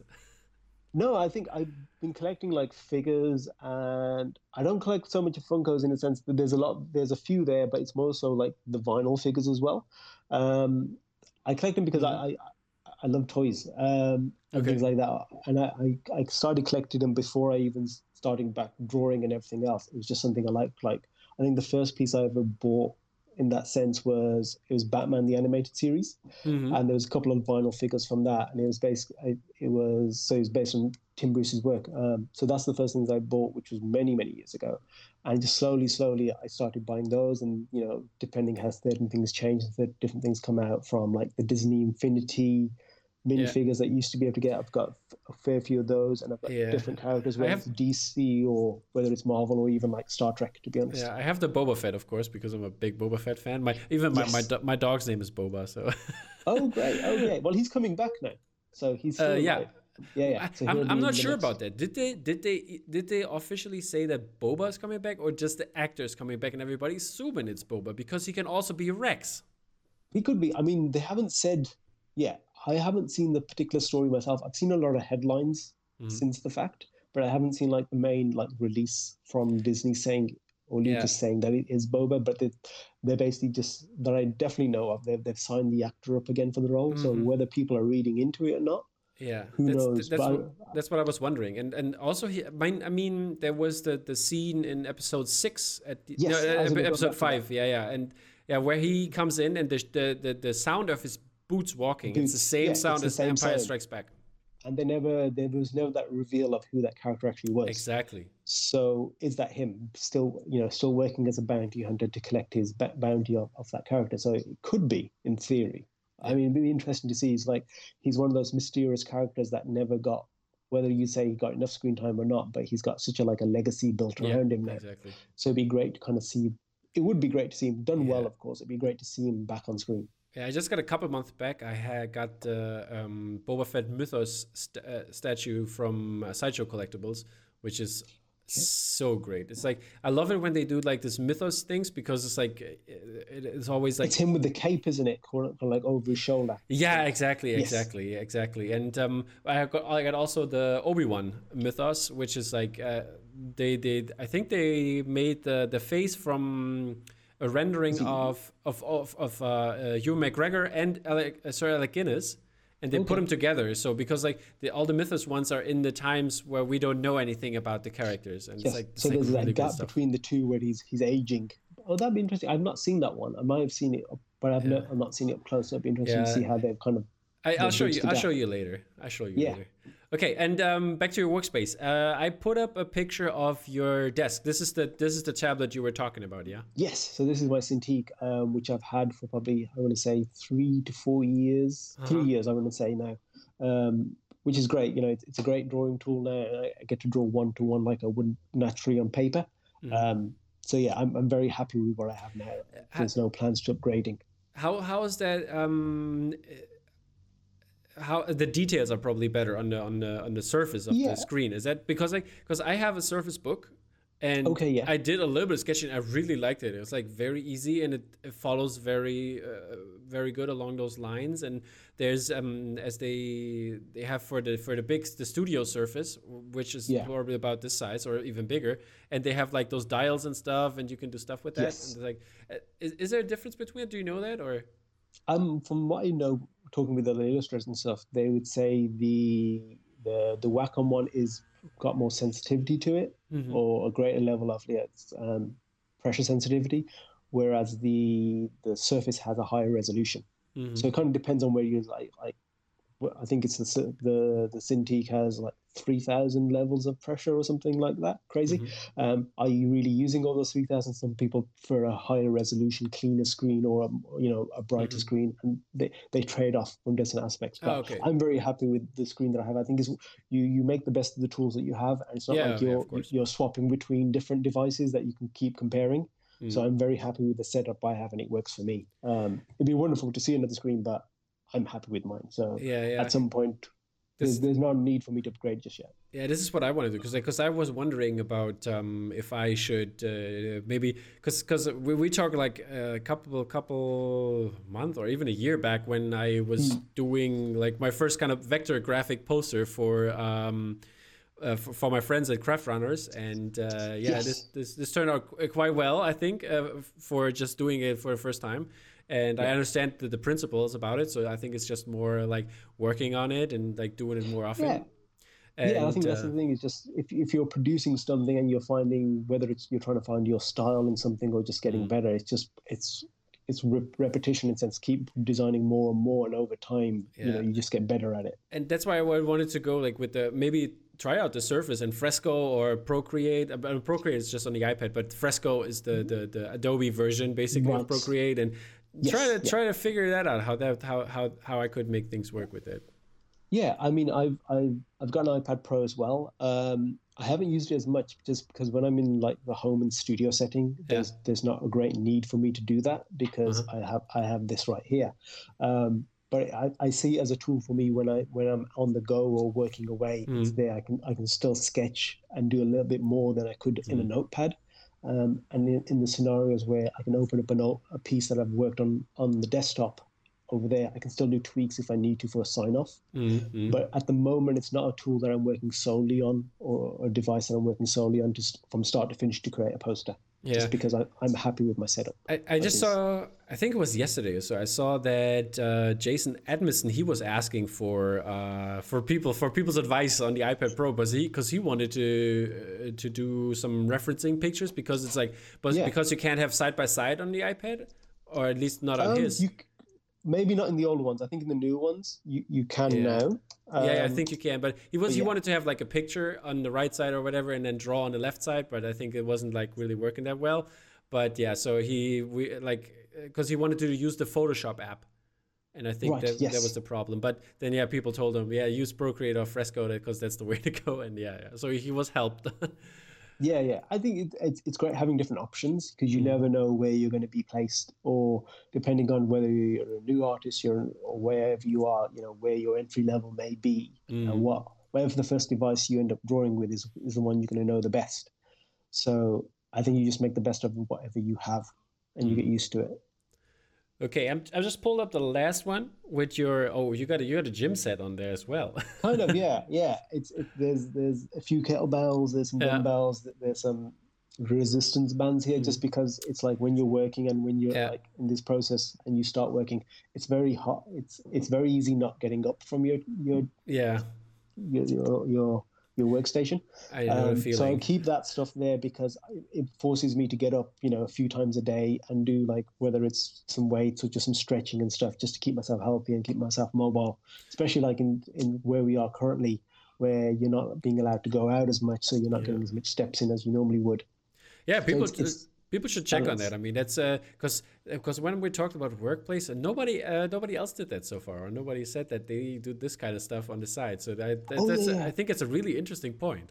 It's fun part. It's like I've I used to have a a, a boxing bag as well because I used to yeah. box um, a few years back. Um, um, so I used to have that there, but I've moved that out now. Um, that's in the garage. But otherwise I'd, I'd just put on a pair mm. of gloves you know whether it's just before lunch or afterwards and it's a great way to blow off steam and just keep the body moving as well mm. it's very easy to like your body to break down if you're not using your muscle and you're, you're sitting at a desk yeah. all day and it's like this arm's great because i'm using it to draw all day but everything else is just a waste away um, and i just have what like what it'll be a brain and one arm yeah, yeah. I, I, yeah, I know, I know the feeling because, because I had like the last two weeks or so, I had to grade like the A level exams for my English students, right? And I was like sitting at the desk the whole day, and then when I was basically done, I uh, moved over to do uh, like some podcast editing and stuff like that. So I was yeah. like always the whole time in my chair. So yeah. I, I, was glad to get out of the chair at some point. Yeah, it's it's, it's just a it's just a way that keeps and mentally because it's right there. It kind of mm. it, it's there in my peripheral, so I know I have to do it at some point,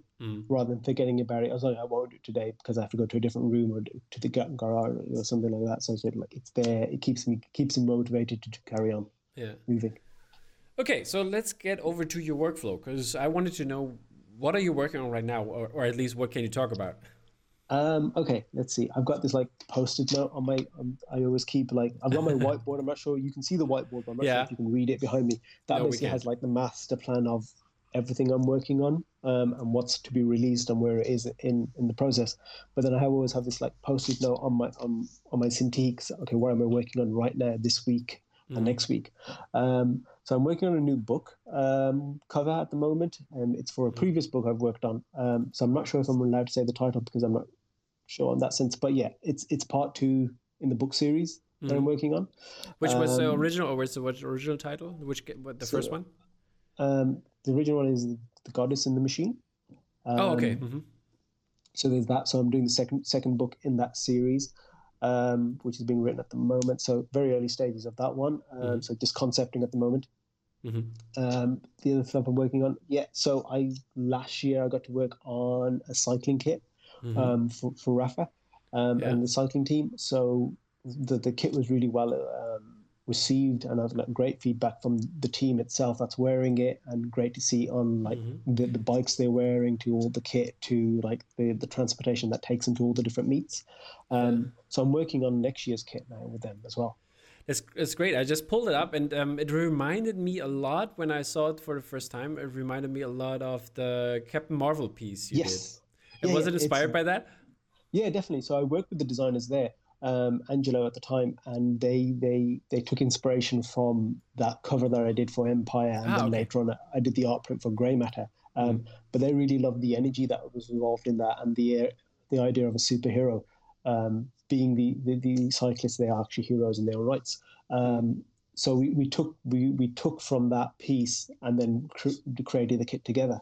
Mm-hmm. Um, so the next one, you know, we're iterating on that design even further. Um, but yeah, it, it, was a it was a fun cover to do. It was back in 20, it was the end of 20, 2018 that I got to work on it, and it came out. No, sorry, it was the other way around. It came out in 2018, and I got to work on it at the tail end of 2017. Mm-hmm. Um, but really fun, fun piece to work on, um, and that styling of etching and the way the stroke mm-hmm. work works, and it's just like pure energy and shape. How, how, how was it? Chal- uh, was it challenging to do? I mean, since when you look at a poster, you have like a certain frame, but this yes. is this is a this is like stuff you wear. It like shapes yeah. differently. How, how's that? So yeah, that was that was the thing. Is like I I knew what I wanted to produce from my side, but I really relied on their expertise to know how the kit works and how it fits when it wraps around a person's body. Mm-hmm. Um, so we, we, there was a lot of back and forth between us. Um, me kind of really relying on their expertise on how things would work, even though, you know, I would draw what I would draw and then would piece it together on top of the, the template of the kit, mm-hmm. the front and back and the arms and everything else. And it was a great process. So it's like I learned a lot from that. So it's, it's fun mm-hmm. to be mm-hmm. able to work in a different world. It's still, you know, illustration is illustration. Um, but it's nice to be able to do work outside of like what your normal wheelhouse is of pop culture. Mm-hmm. Okay, so so there's going to be uh, some Nike Air Max Ones Doaly yes. edition, yeah? yeah, I, I mean, this is the, this is the first step. I'd love to do probably more in that like whole apparel and sports arena. Mm-hmm. Um, Nike and Adidas would be like you know, fingers crossed, you know, one of those great projects to work on. So yeah, I'm, I'm hoping for that at some point. that sounds good. Um, do, are you do you collect shoes or something like, that, or what kind of what what would would you do? What's your most favorite thing? Like a hat or shirt, sweater? I have. What, do, what would you want to do? Hats yeah, I have quite a few hats because it's like when when I I, I shave my head always. Um, and but the thing, the, the only downside of shaving your head is your head gets really cold all the time. Yeah. Um, especially when you go out and about. So I have lots of like hats from. One second, someone's calling me on my phone. Um, yeah. let me just. I, I froze. I froze a little bit yeah. here. I was okay, wondering. I was like, I put my phone on like do not disturb. So I'm not sure why that happened. Um, yeah. but yeah, I have a number of hats. I have, I guess, sneakers, but I generally just wear them. I have a number of them always boxed up, um, mm. but I, I, just revolve, um, rotate them as I do. Um, mm. Basically, it's like if I see a pair of trainers I like, I'll just buy like two or three pairs of them because. I know I like them and I'll just keep wearing them. Yeah, yeah, yeah, not, yeah, I know. Not in the collector sense that I need to buy that pair and that pair and I need to keep mm. them so mint, mintily clean or anything like that. But it's more out of like I guess, necessity and function. I don't want to mm-hmm. necessarily think about too much about what I'm wearing every day. This is like it's generally just a black T-shirt or a pair of jeans or a pair of black joggers, and then just a pair of trainers. Rather than putting thought into so much into that, it's like I can put it into work and other things I'm doing. yeah. Okay, um, but yeah, there should be a Doaly connection in the future. Maybe there's new stuff in your store. You should offer also. Uh, I am working shirts. on. I did do a T-shirt, which was just before all this kicked off because I was planning yeah. the t-shirt to wear the t-shirt for basically this year's con season, and it was mm. basically because we like me and a lot of the, the artists that I sometimes table with, we always get asked the question, "Oh, did you draw this? Are you mm. the artist?" Because sometimes they just feel like you're the person selling the art, yeah, or if you, or I'm supposed to look a particular way if I'm the artist, and I necessarily don't look like I'm the artist, you know, producing all this work. So they always ask the question, "Did you do all this? Are you the artist?" So I basically I designed a T-shirt, which is basically saying, "Yes, I drew all this," um, and nice. I so, yeah. signed it at the bottom. So I was planning on wearing like different colors of those throughout the year um, yeah. when I go to cons. So I got one like test version printed out. Mm-hmm. Which was fine. I was just checking material and everything else and the print mm. quality. So I'll probably get more of those done once you know the concert yeah. starts up again. Or have it like on, on, on and on the back there should be like all the art you did up up to that point. could be, yeah. It could be like you know you you know like you have your gigs and you have all the different venues, yeah, exactly. that you play at. I yeah. list it for that year what I'm working on. Or you did, for example, the the when you did like the stuff you worked on. I think it was for like at, at last uh, at the end of last year, where you like mm. basically had like in different sizes all the posters and yes. you had them all in there figure. Oh, yeah, yeah. yeah, you that could be also on the back. That, that would be really be great. Like I could do that at the end of each year.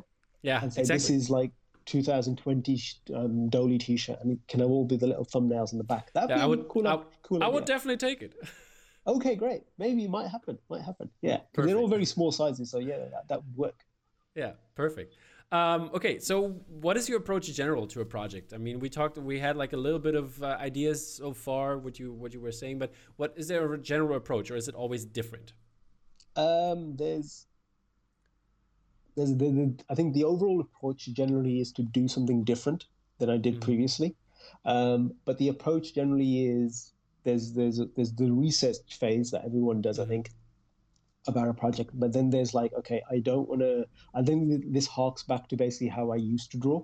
Um, in a sense when i first started drawing like in a lot of pieces i've shown it shows that i'm i'm i'm relying on the skill sets that i had at the time. So i couldn't draw everything and anything i wanted so i had to like pare it down to, to distinct elements that kind of still tell the story and I kind of still rely on that today in the sense of okay, I might have learned to draw better, but then what the, the, the form of storytelling still works really well. So why change that?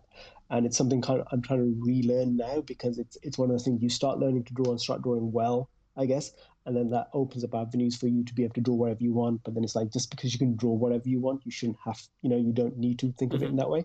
So I'm re kind of learning my my process again. But the general process is basically do my research um, whether it's a film or a book, um, and then find the connections. It, you very much need to base it on a, on a human point of view and, a, mm-hmm. a, emotional point of view, and whatever has that emotion, um, emotional response, and um, that connection between people. Yeah. That's what people resonate with. Um, so I try and look for that in a piece, and then paring it down. Okay, what are the elements that actually bring that to the to the to the, to the page, and then do do are there different ways of telling that story? Mm. Um, I don't want to necessarily just spell it out there for you, but I want people to kind of piece it together themselves, yeah, and then it kind of like gives them something to do when they look at the art, and it just brings more to the art form. Mm-hmm. So the general process is that it's it's like a lot of fun things like let's find a different way of telling this story rather than pl- playing it straight out as like one of the pieces that I did a few years back was for Batman v Superman, mm-hmm. and it, it features my son, which is so it's it's a very fun piece for me, but it's it's it's it's a child basically playing in front of his window. Yeah, with, I, I pulled that up for everybody. Yeah, see. with two his superhero characters, and I like the, the, brief that I set myself when I was drawing that piece is like I don't want to draw Superman and Batman in the piece in the normal sense because mm. there was going to be definitely so much art was basically be plays between Batman and Superman, those two characters directly being you know playing off of each other, mm. and that's great. But I thought there'll be so much of it, so let's do something slightly different. So I brought it back to me in my head as the child that I was to see like that's how everyone connected with their with their characters when they were a kid. They were played with their toys, mm. and it was all about their imagination. So mm. I was like, it's basically that again, but on the big screen. So let's just draw that picture ourselves. Yeah. And now Banksy stole the idea and put some uh, nurses in there. well, I saw that the other day, and I was like, it's it's a very lovely idea and what it is. Yeah. But it, it it's based on the same emotions that I was going for exactly. with that piece. And it's like the funny thing with that piece is if you watched Shazam last year, that mm-hmm. scene is directly Great. in the movie. So I'm not yeah. sure if someone from the film saw it or it just happened to be a coincidence. But yeah. when my my son watched it and saw that scene, he's like, "Is that me?" He goes, "Well, yeah, I, I guess yeah, that character is based on you in a sense. That kid playing with his two toys in the window, and it's the same same two toys, and it's the same scene taken." So I was like, "It's a great sort of like little thing that someone else is thinking in that same definitely." Method definitely very great.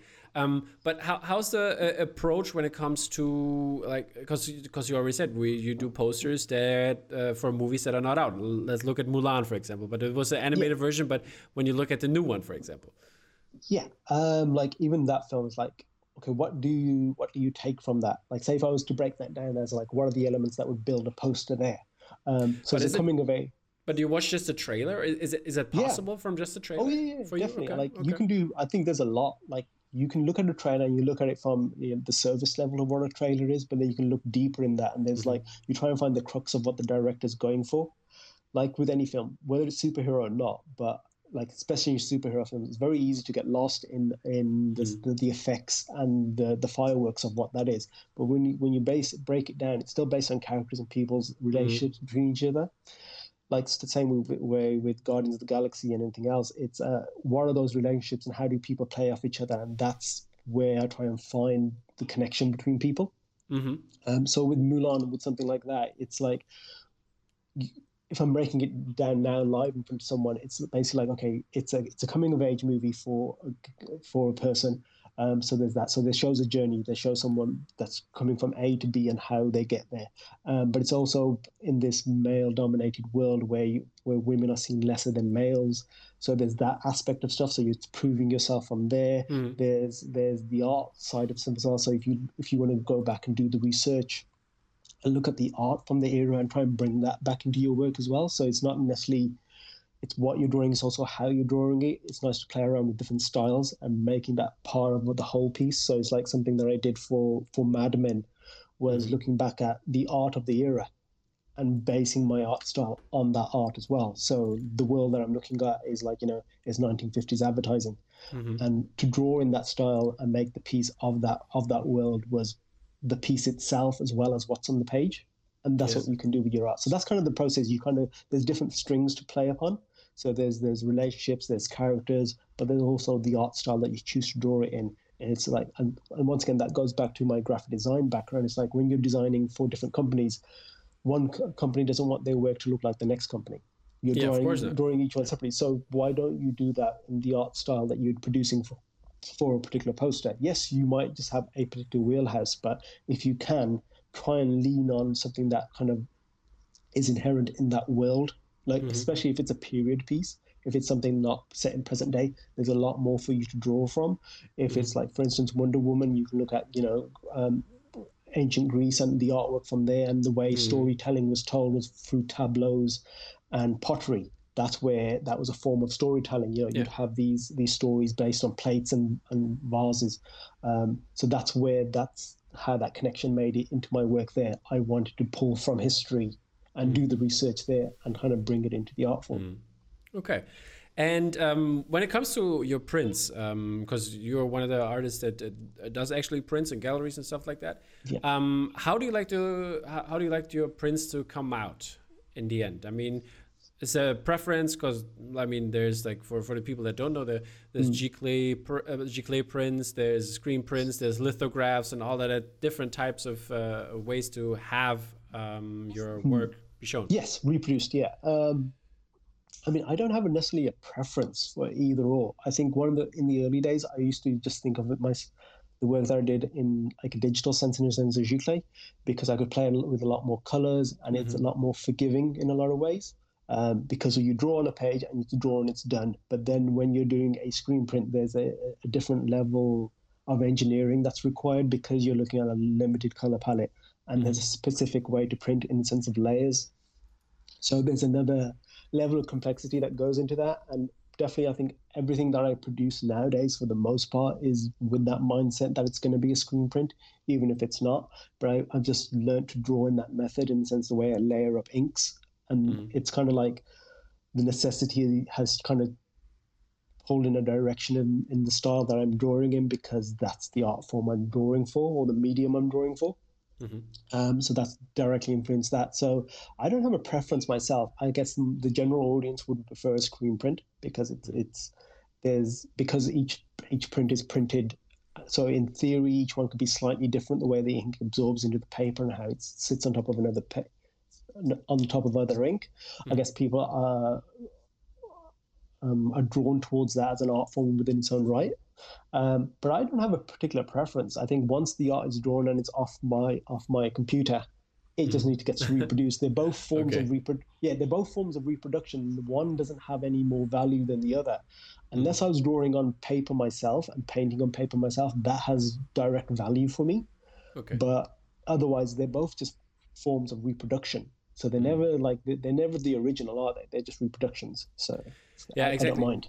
Because because I wonder because like uh, for example Laurent Durieux he, he does sometimes those wood prints which is also yes. very interesting and like uh, when yeah. it comes to like different ideas of uh, having a printout.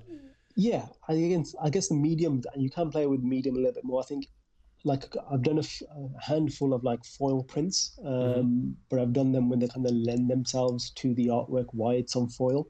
Um, currently, I've currently just drawn up a silver surfer piece, oh. um, oh. and that would be beautiful to print on foil because it lends mm-hmm. itself to the material and, and the world and so on. Um, but yeah, I don't want to just the your Mysterio one was also yes. on, on, on foil, right? That's also on foil. Yeah, and, and Mysterio's dome, his fishbowl, is just the only element yeah, that's not obscured. Exactly. So it's the only thing that on foil because it kind of lends itself to the reason yeah. why. Um, that's that's what I have would, from the series. Yeah. I love I love the Spider-Man series. Oh, it's, right. it's like really yeah. great stuff. I mean, we're planning to do more. I mean, I've just drawn up the latest one, which is in the last phases of um, sign off. So mm. I want to do it like I did a set of three, mm-hmm. um, and then I took a little break, and then I want to do another set of three over t- this mm. year and next year. Which three was it? Uh, Gr- uh, so, Green Goblin, so Sinister Green Goblin, Six, Sinister Six, mm. and Mysterio. Those exactly. are the three. But there's like yeah. I would always frame it with Spider-Man's villain. So the next one that I worked on is with Venom and mm-hmm. the symbiote suit. So there's that one, but there's like there's so many more. Whether it's Sandman, and yeah. I, I want to do a quite a few more in the series who's the, time. Who's the printer for that? Because I, I um the, the the paper they used and uh, the the way it was printed on like it looks so the colors look so crisp and so perfect. It's like I don't know, it's like um, crazy. I'm gonna have to check with that. Um, double check. I think it's DLL that did that one. DL, um, yeah, yeah, yeah, yeah. I'll have to double check with Grey Matter, but I believe it was DLL that did that particular yeah. print job. Yeah, okay, yeah, the I print see. work came out beautifully, um, and especially like because there's there's so many there's shades of red going in that, and then it's mm-hmm. overprinted with yellow for the highlights, which mm-hmm. worked really well. But yeah, I was really pleased with how it came out. The colors are so vibrant in it. Yeah, because yeah, exactly, and it's like I wonder when when you look at other. Uh, uh, or screen prints by other people it's like totally different from from this kind of yeah it's slightly different. As like when I when I was drawing that particular piece, I wanted to. I think mm. a couple of the influences that I had with that was classic comic books and like pulp novels was the kind mm. of idea, the starting point of what I wanted to produce. Was like reimagined comic book covers, but then I took a lot of steer from um, Alex Ross as well because of his painted style of, mm-hmm. of of art. So my stroke work is a lot looser in what it is. It's a lot more of a painting style used mm, within okay. those pieces. Um, and that's where that kind of comes from. But yeah, when I look at other people, other artists' work, it's great to see the screen print as well, because you kind of kind of reverse engineer it in your head mm-hmm. and how they work out texture and tone within a screen mm-hmm. print, because it's an art form within itself to try and ha- add those elements and details. Because generally, otherwise, screen prints are like just flat blocks of color yeah. with little, little or no um, texturing, unless you're adding another color. So there are different ways of doing that between using speckled gradients, using line work on top of other colors to create extra tones without using extra color. So it's great mm. to be able to see other people, other artists' work screen printed, just to understand their methods. Yeah. Okay, so what IP or idea do you want to work on in the future? Um, there's always a lot. Um, whether it's doing more within what I'm doing, I think one of the things I'm playing around with now is idea for few, one or two Batman pieces.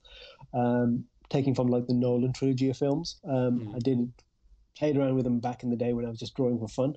Um, but now I'd like like go back and look, revisit those series and do a set of prints, like a, a trilogy of prints for, for, that series. So yeah, I think mm. Batman definitely in, in the coming like weeks and months and months and weeks from now is definitely on my on my to do list to work on. Yeah. Is is there yeah. gonna be like um for example, are you interested in music? Because like for example, Mondo does all those like nice soundtracks. Uh... Yeah, it's a real fun. Like I got to like when I did that Guardians of the Galaxy piece when I did it for for for Disney and Marvel, they released it as part of the poster as part of their deluxe LP for mm-hmm. for the soundtrack for Guardians. So it's great to be able to do that and have a different medium. But yeah, it would be great to do some like vinyl covers as well in time. I think that'd be just another another thing that you can have your work on. So yeah, I'd love to do mm. that. Okay, that's cool. Okay, so this is uh, the next question is going to be the one I always ask. Okay. Like all the artists, I'm like, I'm excited about what you're gonna say, but which kind of classical artist would you like to see make a film poster? Is is there a certain one? Um, I think this probably just going back because when I when I was doing at college a bit of art history, I think I did a lot of work on like pop um, pop art, but then I also did work on surrealism. So I think Dali mm. would be a very interesting okay artist okay. to do like something within pop culture because he's you know his work is so dis- distinctive and mm-hmm. the way he translates the world is mm-hmm. so different from anything else that'd be a very interesting person to like which, design a film poster which movie or franchise would he do Ooh, okay it'd have to be something different because um, i don't i don't see him doing something in in like a uh, something too uh, conservative it'd have to be I um, I think it would have to be something in, in the world of like um, like Videodrome or something, something that's quite surreal okay. what it is, body shot yeah. horror, sort of that sort of that, that Lynch sort of thing.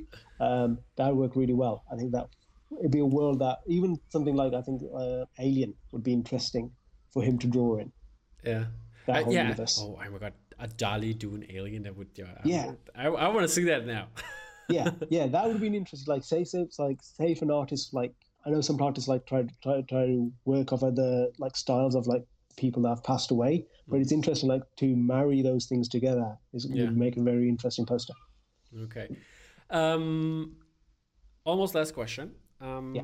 Do you have any tips for beginners when it comes to hardware? We talked about some hardware already, and yeah. uh, software. Software, uh, we we uh, touched on that as well but also social media. Is there any, do you have any tips for the people out there? Um, yeah, I, I mean, I've used social media a lot over the over the years, from when it was just me taking pictures of plates of food to like starting doodling to like the work that I do today. Um, mm-hmm. It's definitely played a large part in what I've been working on and what you know my work being seen by other people.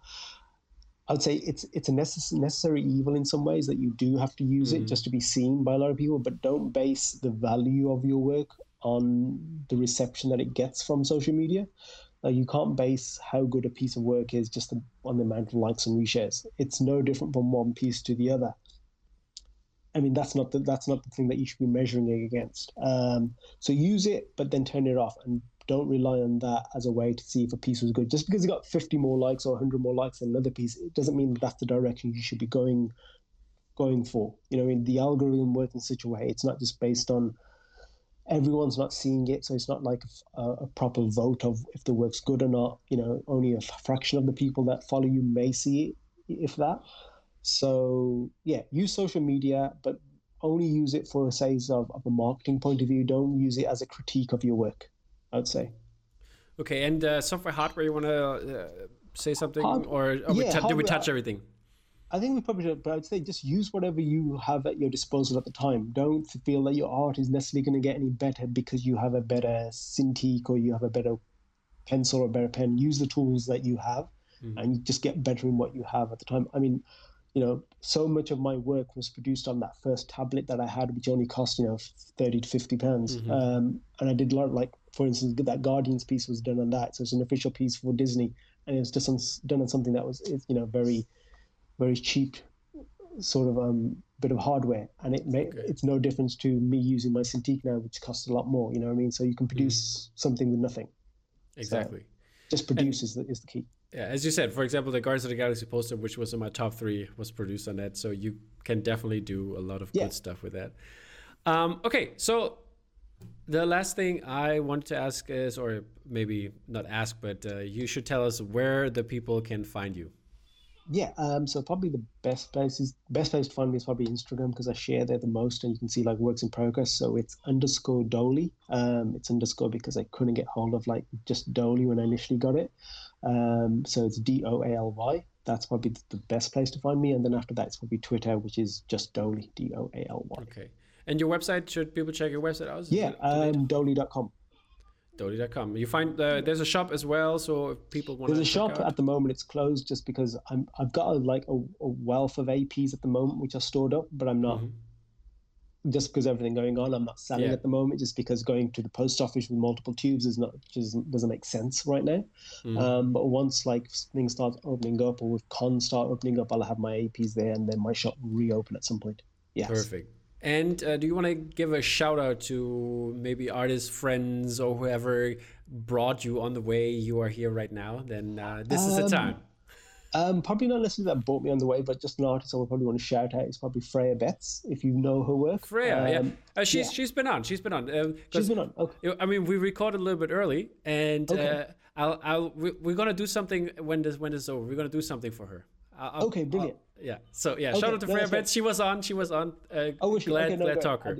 I wasn't sure, but yeah, she's an amazing artist. Um, I've got to meet her a few times. Um, she's about 22 or 23, I want to say. She's very young, but she's so amazingly, yeah. amazingly talented. She, and she turned, see someone. She turned 24 today. That's that's what oh, we're right. going to talk about oh, later. Yes, it is a birthday. Yeah, so it's a birthday today. But yeah, she um she's an amazing artist and such a like such a wonderful person. So it's great to see someone so early in their career, but with like you can see so many so many good things happening for them because of how skilled they are in what they do. Um, mm. so just wanted to give a shout out to her. Perfect. Okay. Then thank you so much for stopping by, Doaly. It was a real pleasure to no have you talk to you, and one of my uh, favorite artists so far in my my short collecting career.